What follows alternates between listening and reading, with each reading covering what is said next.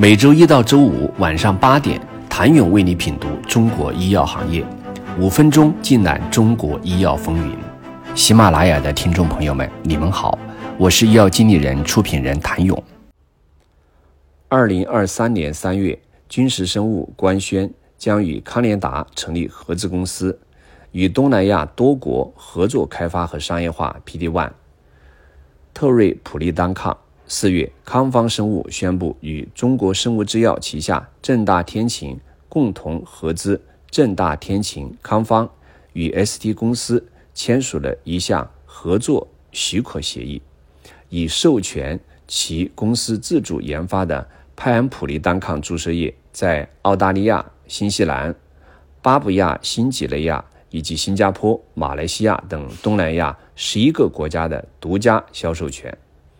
十月，恒瑞宣布与印度药企瑞迪博士实验室达成协议，将自主研发的小分子靶向药马来酸匹罗替尼在印度地区开发和商业化权利转让给后者。其实，早在二零二零年前后，丰汉林、信达就曾将生物类似药出海到东南亚和其他“一带一路”国家。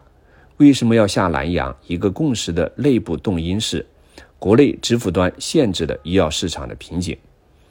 寻找更广阔市场成为药企突破的刚需。而从外部环境看，“一带一路”国家的供给和需求远未饱和，仍有极大的拓展空间。以东南亚市场为例，在需求端，东南亚人口总量六点五亿，医药市场规模四百亿美元；在供给端，东南亚医药工业基础薄弱，自主研发能力弱。本土制药企业数量较少，存在布局的机会。在政策端，东南亚的生物医药、医疗器械和医疗服务均享有较高的优惠政策待遇，拥有蓬勃的医药创新氛围、灵活的药品监管政策和多层次的支付体系。而中国药企在“一带一路”市场也具有一个极大的竞争优势——价格。以东南亚市场为例。医药市场的支付也是由政府采购和自费两部分组成，受限于当地政府的医保承受能力，政府采购的药品一般是由当地药企和印度药厂提供的价格相对便宜的仿制药。自付费或商业医疗保险市场，患者通过私人医院或诊所等渠道终端获得的价格相对较高的原药药或品牌仿制药。这一比例在东南亚市场大概是百分之五十，因此对于中国药企而言，来自中国的新药、生物药类似药，通过学术推广、打造品牌、提升医生认知度后，用价格优势策略，可以与跨国药企在高端用药市场分一杯羹。不过，即使有市场需求和价格优势在前，中国药企下南洋也并非易事，准入依旧是个大难题。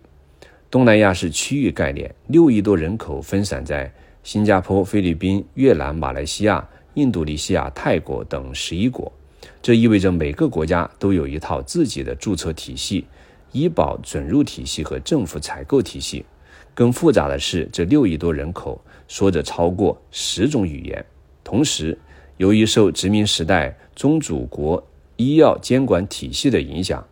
东南亚国家比较贴近于欧美监管审批的内容与格式要求，也就是说，要想在这些东南亚国家进行市场准入，除了面对复杂的文化差异和监管体系，过了 FDA、EMA 的审评，或许也是门槛之一。当然，取得 PICS 认证、PICO 认证等药品质量和生产安全获得国际认可的资质，或许是一条捷径。但前者仍在申请中，后者仅局限于发病率高、病情严重的药品范围，对于更大范围的创新药出海注意有限。创新药出海征途正在进行时，新兴市场是机会，但具体路径该怎么走？传统大药企、创新药企如何打开思路？哪些是优势？哪些又充满不确定性？药企们既要学会借东风。又要修炼好内功。